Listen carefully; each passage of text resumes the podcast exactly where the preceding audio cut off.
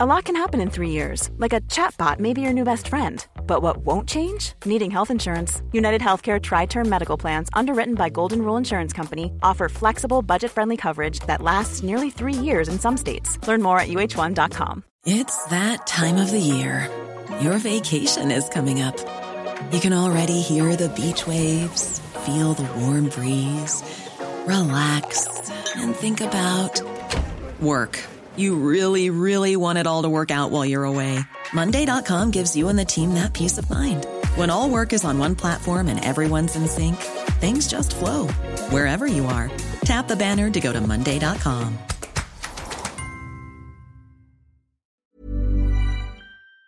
Bonjour, c'est Jules Lavie pour Code Source, le podcast d'actualité du Parisien.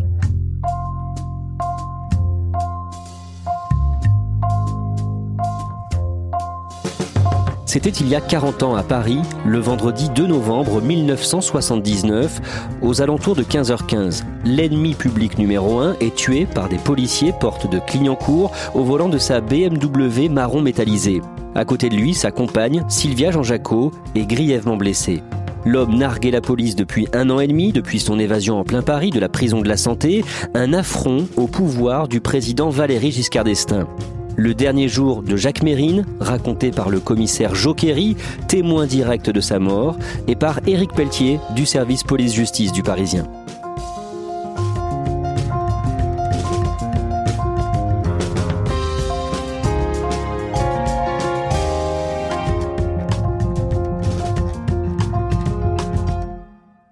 Dans l'esprit du grand public, l'ennemi public numéro un reste Jacques Mérine.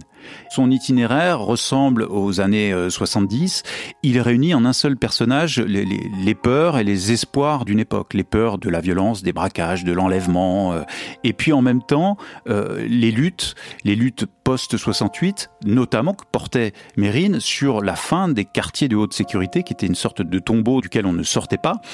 Et ce personnage qui était totalement ambivalent, il représente toute une époque. Il fait partie de notre histoire. Le 4 novembre 1979, deux jours après la mort de Jacques Mérine, le procureur convoque les journalistes pour leur faire écouter un document. Ce document, il est, il est glaçant quand on l'écoute même à 40 ans de distance. Euh, il s'agit de cassettes, de nombreuses cassettes, il y en aurait une soixantaine, enregistrées par Jacques Mérine à destination de sa compagne de l'époque, Sylvia Jean-Jacot. Mais euh, c'est prémonitoire. En fait, il y décrit sa mort, il y décrit ce qui se passe port de Clignancourt et il va décrire sa mort, les armes à la main. Qu'est-ce qu'il dit concrètement? Bah, D'abord, c'est une lettre euh, d'amour. Tous ces souvenirs fous, tu sais, bébé. Et l'amour. C'était si bon, l'amour, ensemble. Ah, on peut dire qu'on se donnait, hein il y a beaucoup d'ironie et on sent aussi qu'il est dans une impasse. L'impasse de la violence. On ne peut pas, tu sais, chérie, quand un homme vit par les armes, la violence et le vol, c'est très rarement qu'il meurt dans son lit. Puis en fin de compte, ma mort est pas plus stupide que si j'étais mort au volant d'une voiture ou, ou à usineur en travaillant pour un patron. Donc les flics m'aient assassiné ou pas, c'est possible, la question ne se pose pas. Face à un type comme moi, il n'y a pas tellement de cadeaux à faire, je n'en fais pas non plus de mon côté. Et il dit en gros, ce sera eux, les policiers, ou moi. Et si tu écoutes, Sylvia... C'est que je suis dans une... Euh, une cellule d'où on ne s'évade pas. S'évade pas, c'est-à-dire je serais décédé. Pour la justice, c'est une façon de justifier les tirs très rapides des policiers? Il s'agit clairement pour le procureur de montrer que les policiers ont tiré en état de légitime défense et qu'il ne s'agit pas d'une exécution en pleine rue, comme déjà la rumeur le prétend. Avant de raconter en détail comment Jacques Mérine a été tué il y a tout juste 40 ans, Éric Pelletier, rappelez-nous ce qu'il faisait. Quel gangster était-il? C'était le gangster. Hein. Euh, c'est le grand. Tout le monde le surnomme le grand, à commencer par, lui-même. Il s'appelle le grand. Il est massif, il est impressionnant euh, et il est totalement mégalomane. Il est plutôt un fils de la petite bourgeoisie. Euh, ses parents tiennent une entreprise de dentelle de luxe. Et puis finalement, à, force de fréquenter les bars de Pigalle, le milieu de la nuit, il dérive et puis il est empreint de ce qu'il appelle lui-même un instinct de mort. Il a la violence, la violence en lui. Et il va être marqué par la guerre d'Algérie où il va combattre. Oui, il faut rappeler dans quelle époque on se situe. Hein. Les Français, les jeunes appelés, font leur service militaire dans ce qu'on n'appelle pas la guerre d'Algérie, mais qui l'est. En réalité, c'est un vrai conflit. Et euh, il effectue deux ans de service militaire à partir de 1957 en Algérie. Et là, il voit des choses qu'un jeune homme de 20 ans ne devrait pas voir. Il va donc devenir l'ennemi public numéro un. Euh, quel genre de crime il commet? C'est très révélateur de l'époque, c'est très 70s. Euh, Qu'est-ce qu'il y a? Il y a des, des enlèvements avec demande de rançon, il y a des braquages, des braquages de banque, et puis surtout des évasions, des évasions à répétition et il a tué euh, à plusieurs reprises. Oui, c'est à peu près acquis. Alors, il a été euh, acquitté pour un homicide au Canada, mais il est vraisemblablement l'auteur d'un double meurtre de gardes forestiers au Canada, alors même qu'ils s'entraînaient au tir dans une forêt. Ils ont été surpris par ces gardes forestiers et Mérine a tiré. C'était eux ou nous, dit-il. Jacques Mérine s'évade de la prison de la santé en mai 1978. Et les policiers à ce moment-là le savent, il va y avoir derrière des braquages puisque Jacques Mérine va devoir trouver de l'argent, trouver des armes. D'où ces braquages à répétition, une armurerie, le casino de Deauville avec un échange de coups de feu, et puis son gros coup, c'est l'enlèvement d'un industriel qui s'appelle Henri Lelièvre, donc là on est en 1979, et la rançon qu'il exige, c'est pas moins de 6 millions de francs de l'époque qu'il va obtenir. Et pendant tout ce temps, Jacques Mérine parle régulièrement à la presse, il envoie des lettres euh, aux journaux. C'est un affront pour euh, le pouvoir politique, pour les policiers? Oui, bien sûr, parce que les médias, ou certains médias, notamment Paris Match, notamment Libération, ont un contact direct avec euh, Jacques Mérine qui fait passer un certain nombre de messages.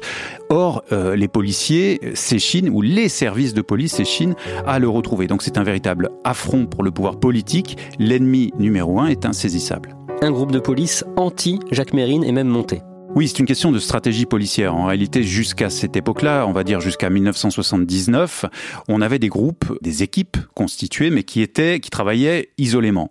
Schématiquement, au niveau parisien, la BRI, c'est-à-dire l'anti-gang du commissaire Broussard, et puis au niveau national, avec cette compétence élargie sans Paris, on avait les hommes du commissaire Aimé Blanc, là l'OCRB. On avait une vraie rivalité entre la BRI parisienne et l'OCRB national. Et donc un groupe est créé pour essayer de, euh, de sortir de cette guerre des polices. C'est un groupe qui dit pas son nom, mais qui est un groupe anti-mérine, et on va mettre en commun les renseignements, les moyens, les informations et bien sûr les équipes.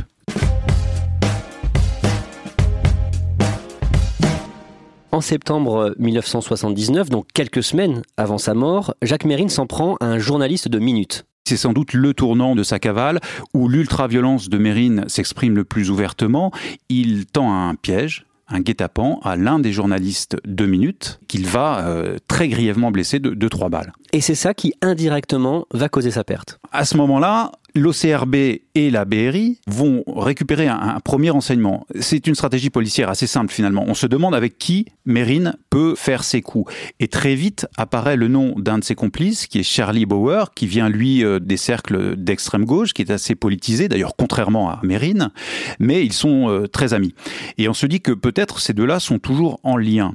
Donc euh, la logique policière est souvent la même. Pister l'argent, chercher la femme. Il trouve la femme de ce fameux Charlie Bauer. Et comment est-ce qu'ils la trouvent Ils savent qu'elle est enseignante et ils se disent que ben, peut-être qu'elle a une voiture. Effectivement, elle a une voiture que cette voiture, elle est forcément assurée et chez un assureur qui est l'assureur euh, des enseignants. Et en fouillant auprès de cet assureur, ils découvrent l'adresse, l'adresse de ce fameux Charlie Bauer qu'ils vont prendre en filature. Et le commissaire Kerry dira euh, plus tard que finalement, il s'attendait à une filature extrêmement difficile de Charlie Bauer, qui était euh, tout le temps sur ses gardes. Or, ça a été la plus simple de ses carrières et sans doute la plus cruciale, puisque cette filature les conduit jusqu'au 35 rue Belliard, dans le 18e arrondissement. Et cette adresse, mais c'est l'adresse secrète de Jacques Mérine et la rue Béliard, le 35 euh, rue Béliard, c'est vraiment euh, le quartier de la Porte de Clignancourt, hein, dans le nord de Paris, dans le 18e arrondissement. C'est ça, très précisément 35-37 rue Béliard. Là, c'est un immeuble moderne d'une soixantaine d'appartements, il y a 6 ou 7 étages, et on donne sur la Porte de Clignancourt. On est là à la toute fin du mois d'octobre 1979. Les policiers commencent donc une surveillance 24 heures sur 24 de cette adresse. C'est tout un quartier qui est mis sous surveillance. Les policiers ne prennent pas le risque de rentrer dans l'immeuble, de peur d'être détectés. Et en revanche, ils vont, dans un périmètre assez large, mettre une surveillance euh, lourde, puisqu'il y a à peu près une quarantaine, une cinquantaine de fonctionnaires, jusqu'à euh, des fonctionnaires qui se déguisent en clochards, comme on dit à, l'époque, en, SDF, sous des cartons, dans une rue, euh, un carrefour stratégique. Il y en a un autre plié en deux dans un triporteur, d'autres plus classiquement dans des voitures, et on observe, on observe pendant deux jours. Et à un moment, les policiers vont même suivre Jacques Mérine et sa compagne Sylvia Jean-Jacot et leurs deux amis, donc Charlie Bauer et sa compagne, pendant qu'ils vont se balader dans le quartier. Voilà, ça c'est un, moment euh, très fort hein, de, cette planque où soudainement euh, les deux couples sortent, vont se promener boulevard d'Ordano, c'est-à-dire pas très loin, une artère euh, commerçante, et à distance les policiers à pied les suivent. Et là, ils se rendent compte que bah, finalement, comme euh, des personnes lambda, ils font leurs courses dans un magasin de chaussures, euh, ils vont aussi euh, acheter des fruits, mais ils se demandent s'il est opportun d'intervenir à ce moment-là, sachant que et Sylvia Jean-Jacot et Jacques Mérine portent alternativement une sacoche et le mystère est complet sur ce qu'il y a à l'intérieur de cette sacoche, peut-être une arme, peut-être des grenades.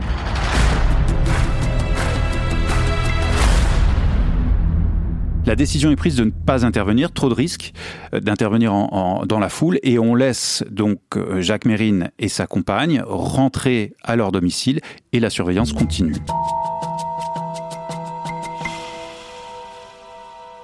Et on en arrive au jour fatidique, le 2 novembre 1979. La planque est très longue, elle dure euh, évidemment euh, toute la nuit, les hommes sont fatigués, et puis vers 15 heures, deux personnes, un couple, hein, sort du 35-37 rue Belliard et se dirige vers une voiture que les policiers n'avaient pas immédiatement identifiée comme un véhicule suspect, une BMW.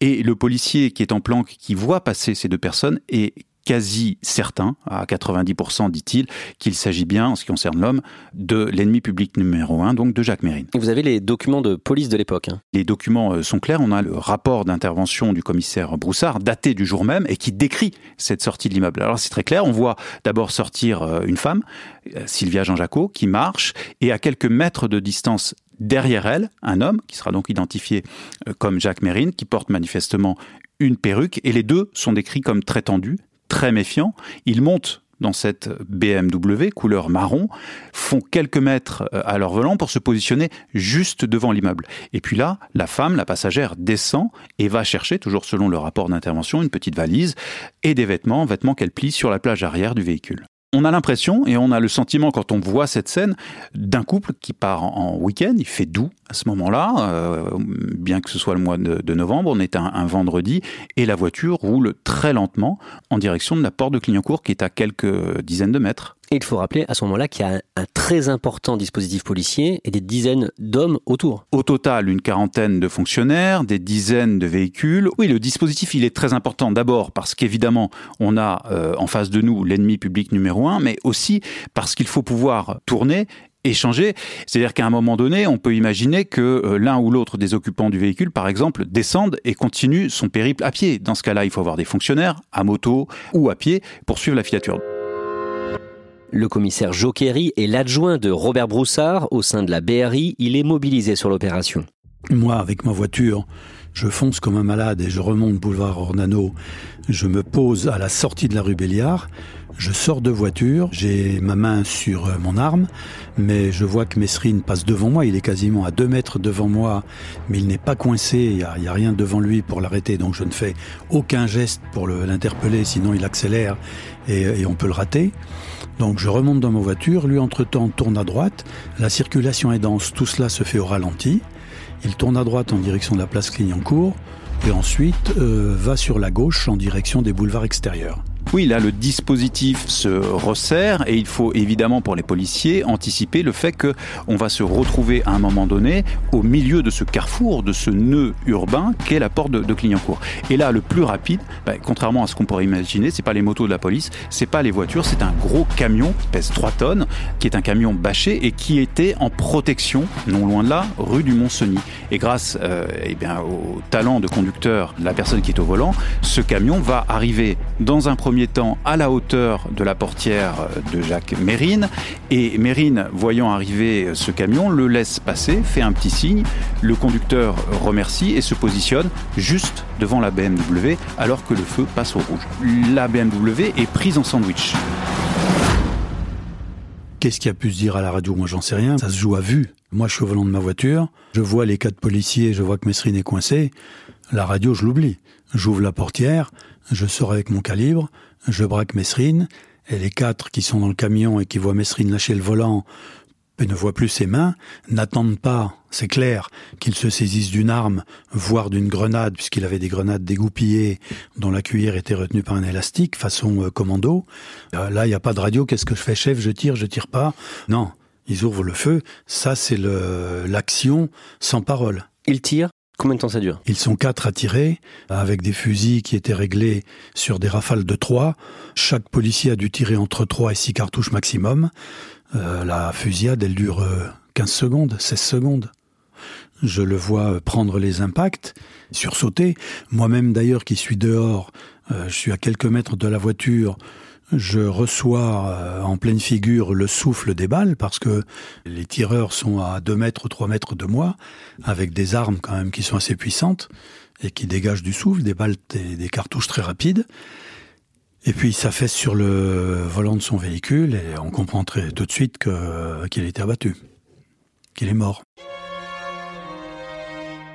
Une fois que la fusillade est terminée, moi je ressens un, grand silence. Alors évidemment, il y a probablement du bruit autour de moi avec des véhicules la circulation, mais la, la, fusillade quand même claque dans les oreilles. Elle est, c'est très bref, très court, et une fois que la fusillade est terminée, c'est un grand silence. La passagère, Sylvia Jean-Jacques, est touchée de plusieurs tirs. Elle s'extrait ou alors on l'extrait de, la voiture. En tout état de cause, on la voit sur les photos de l'époque, euh, mais à terre, en plein milieu de cette porte de Clignancourt, avec sa jupe à carreaux et baignant dans le sang. Ils avaient euh, leur caniche fripouille avec eux et il est aussi touché. Oui, Sylvia Jean-Jacques a sur les genoux à ce moment-là euh, son petit caniche et il est blessé soit par des éclats de verre, soit par des tirs. En tout état de cause, il ne survit pas, il est euthanasié. Que se passe-t-il dans les minutes qui suivent? Que font les policiers? C'est un chaos euh, indescriptible. D'abord, il y a un embouteillage euh, monstre, et puis arrivent sur place, convergent sur place toutes les unités de police, à la fois de police judiciaire, une quarantaine qui sont sur place, les cars, les estafettes. On voit aussi euh, ben, les journalistes qui sont là très vite. Et d'ailleurs, il y a un salarié du Parisien qui assiste à la scène et qui appelle sa rédaction. La rédaction du Parisien étant à l'époque à Saint-Ouen, donc très proche de la porte de Clignancourt. Puis les caméras convergent et en l'espace de quelques dizaines de minutes, la nouvelle est connue, Jacques Mérine a été tué par la police. Mesrine abattu à Paris. À 15h15, Jacques Mérine a été abattu par des policiers à Paris. C'est ici, porte de Clignancourt, que tout s'est passé. Les policiers ont ouvert le feu et il a trouvé la mort immédiatement. Le corps de Jacques Mérine est penché sur le volant et il va rester dans cette position pendant environ une heure. Les policiers expliquent ce fait par la nécessité d'inspecter la voiture euh, et, peut-être pensent-ils que cette voiture peut être piégée. En réalité, je pense qu'il y a une sorte de, à la fois d'euphorie et, d'inorganisation euh, chez les policiers. Cette image, elle marque euh, les esprits. Il y a des images figées, des photographies, en une du Parisien d'ailleurs. Le Parisien titre la fin d'un tueur. Et puis il y a aussi des images des caméras. Et donc au journal de 20 heures, on voit ce corps ensanglanté évacué de la porte de Clignancourt. Dès le 12 novembre 1979, dix jours plus tard, la mère et la fille aînée de Jacques Mérine portent plainte. Elles estiment qu'il a été victime d'une exécution. L'instruction ouverte pour assassinat va être très compliquée. Les policiers de cette opération ont caché certains éléments après la mort de Mérine Il faudra 20 ans pour qu'on se penche réellement sur ce qui s'est passé et qu'on entende les policiers qui ont tiré. Puisque là aussi, aussi étonnant que ça puisse paraître aujourd'hui, les policiers qui ont tiré sont très vite exfiltrés du dispositif et sont appelés à rentrer euh, au plus vite au 36 quai des Orfèvres ou à d'autres endroits, mais en tout cas à quitter les lieux. Et ce camion donc s'en va Ce camion s'en va et d'ailleurs sur les photos de presse, à ma connaissance, on ne le voit pas. Et pendant longtemps, on ne saura pas précisément lequel des policiers a tiré en premier, euh, qui a tué finalement Jacques Mérine pendant des dizaines d'années, ce sera un, mystère. Pas au sein de la maison police qui fait corps. On arrive à savoir qui étaient les quatre personnes à l'arrière de ce fameux euh, camion. Mais jusqu'à un certain nombre d'auditions qui vont être réalisées dans les années 2000, on n'a pas l'identité des gens qui étaient à l'arrière de ce camion et donc qui ont ouvert le feu. Je le dis clairement, il n'y a pas eu de sentiment de joie d'avoir euh, euh, tué un type qui n'était pas du tout un Robin des Bois. Et il n'y a pas de sentiment de culpabilité de l'avoir abattu, même avec quatre tireurs. On a fait le boulot, S'il avait soit gardé les mains sur le volant, soit levé gentiment les mains pour les coller au pare-brise, je le dis clairement, il serait vivant. Il a choisi une autre option. Nous, on n'avait pas d'état d'âme là-dessus. On pouvait pas se permettre de prendre le moindre risque avec un type comme ça. On a ouvert le feu. Donc, ni joie, ni culpabilité. C'était lui, c'était nous. Il l'avait dit à plusieurs reprises. Bon, bah, il valait mieux que ce soit lui plutôt que nous, et des passants. Ce qui m'a toujours quand même un petit peu contrarié, c'est qu'on ait pu en faire un héros, alors qu'en fait, c'était un type violent, c'était un tueur, qui n'avait pas d'état d'âme. Alors c'est ça qui est terrible. C'est que certains font faire de moi un héros quand en fin de compte il n'y a pas d'héros dans la criminalité. Il y a que des hommes qui, qui sont marginaux, qui n'acceptent pas les lois.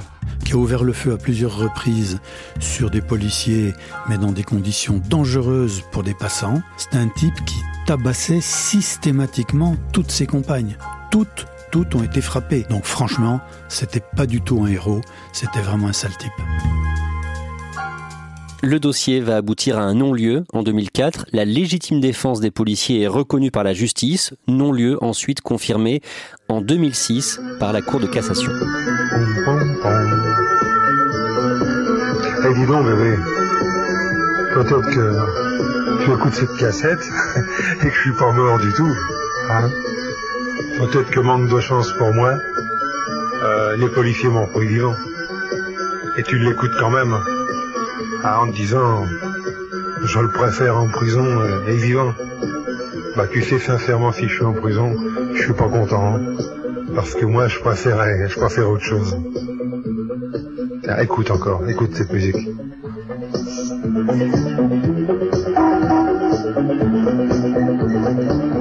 Merci à Joquery et à Éric Pelletier.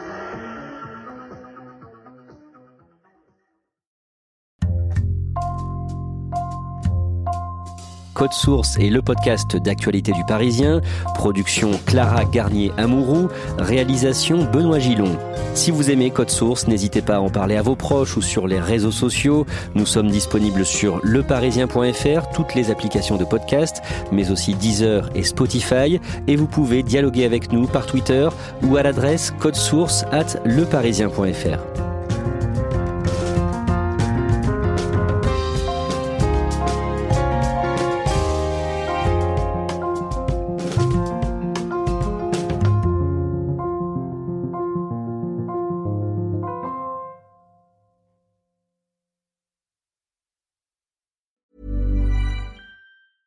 Want flexibility? Take yoga. Want flexibility with your health insurance? Check out United Healthcare Insurance Plans. Underwritten by Golden Rule Insurance Company, they offer flexible, budget friendly medical, dental, and vision coverage that may be right for you. More at uh1.com. Even when we're on a budget, we still deserve nice things. Quince is a place to scoop up stunning high end goods for 50 to 80% less than similar brands. They have buttery soft cashmere sweaters starting at $50 luxurious Italian leather bags, and so much more. Plus, Quince only works with factories that use safe, ethical, and responsible manufacturing. Get the high-end goods you'll love without the high price tag with Quince. Go to quince.com/style for free shipping and 365-day returns.